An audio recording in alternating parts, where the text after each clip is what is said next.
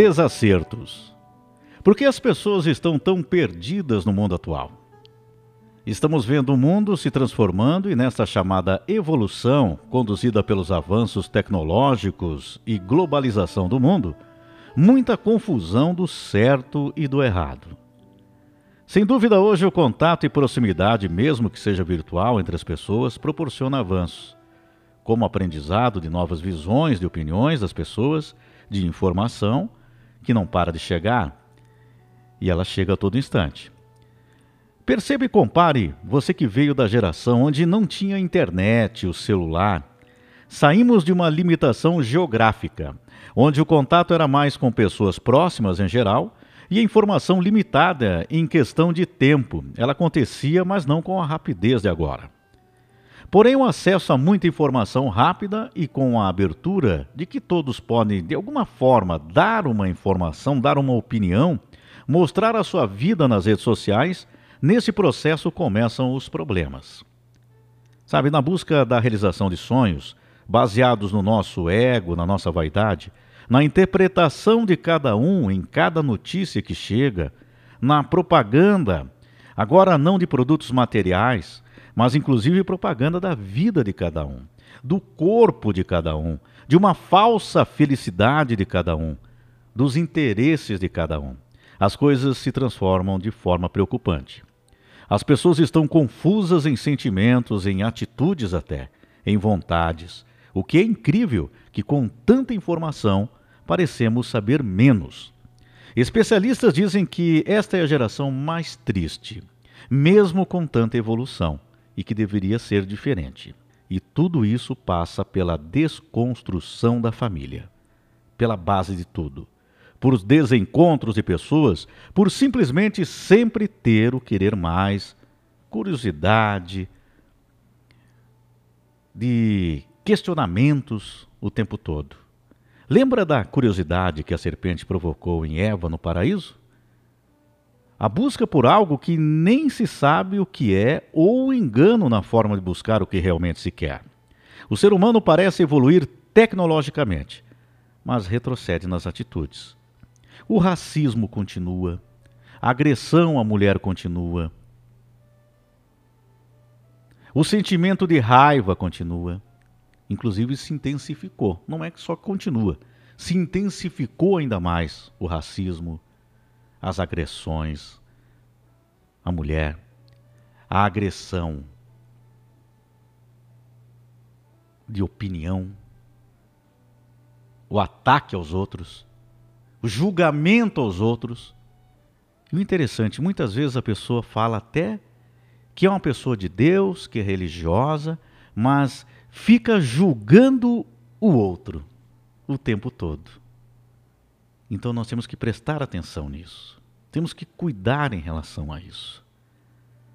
Homens e mulheres vivem cada vez apenas em encontros baseados na vontade física e passageira isso tem acontecido muito nos novos relacionamentos, por exemplo, sem a construção de uma estrutura sólida firmada na base de Deus.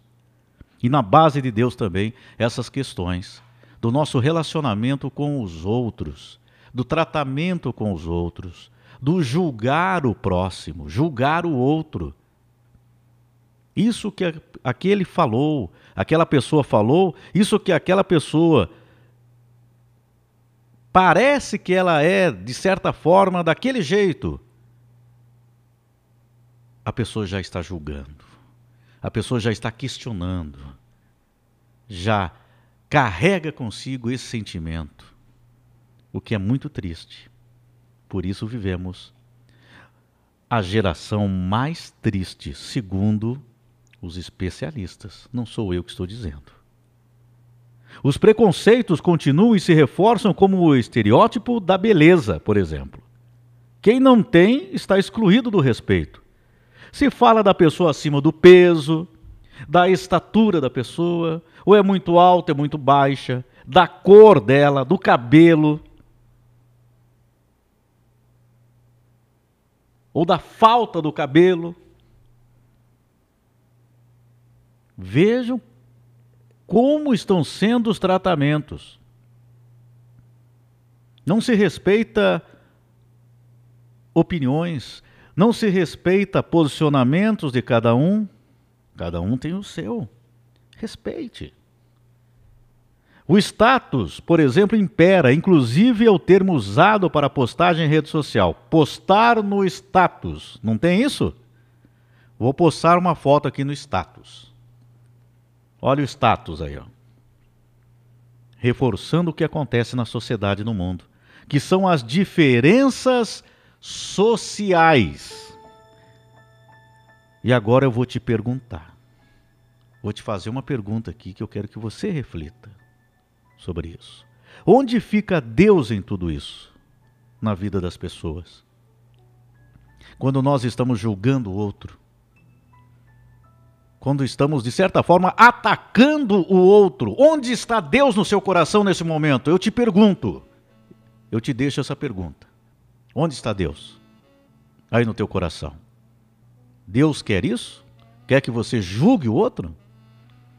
Você tem essa capacidade? Você está tão num nível tão superior que você pode julgar o outro?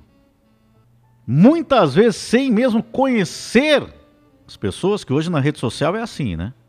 Se utiliza o Facebook para atacar, se utiliza o WhatsApp, se utiliza Instagram, enfim, nas redes aí. Muitas vezes as pessoas falam que acreditam em Deus até frequentam a igreja, mas na prática estão agindo com total descuido. Descuido. Desconhecimento muitas vezes e até descaso. Então nós devemos nos vigiar. Isso serve para todos nós. Temos que cuidar isso no nosso interior, no nosso coração. Então, em um mundo de tanta informação veloz, eu tenho uma notícia para você. Já que a gente tem informação tão rápida, eu tenho uma notícia para você. Ou você retoma ou coloca pela primeira vez na tua vida regras, limites de comportamento, observar o que você está fazendo, parar e pensar no teu interior. Se fosse o contrário, te olhe como se você estivesse fora, olhando a atitude da pessoa, se você concordaria com aquele jeito da pessoa. A pessoa vem, por exemplo, e você que ataca, você at...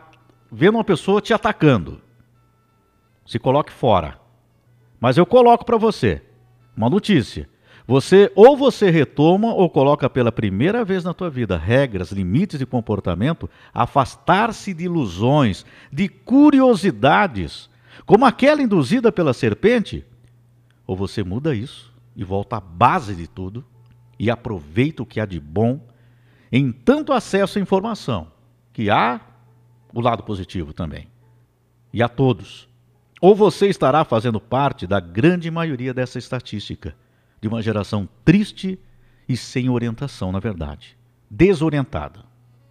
Evoluir, sim, mas para isso não se destrói a nossa base, a base que nós temos, que é a base da família, que é o acreditar em Deus e procurar agir conforme os caminhos que Deus nos ensina. Nós muitas vezes saímos desse caminho. Sim, ninguém é perfeito. Nós saímos do caminho. Então nós temos que voltar. Vamos corrigindo. O que eu estou dizendo aqui, nós devemos corrigir, olhar para nós. Ao invés de ficar julgando o outro, vamos olhar para o nosso interior, falar: deixa eu ver se isso aqui que eu estou fazendo está certo. Isso que eu fiz está certo. Isso, a maneira como eu estou agindo está certo isso aqui. Então nós temos que ir lá buscar a base. Nós temos que tomar cuidado, porque numa sociedade onde nós estamos vivendo dessa forma, das vaidades, egos, interesses, de uma sociedade que nos impõe tanta pressão de todos os lados, o que, que nós vamos fazer agora então?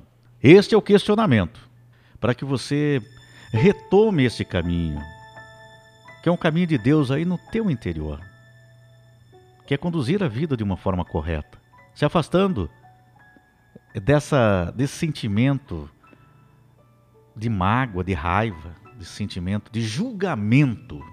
Tome cuidado com isso.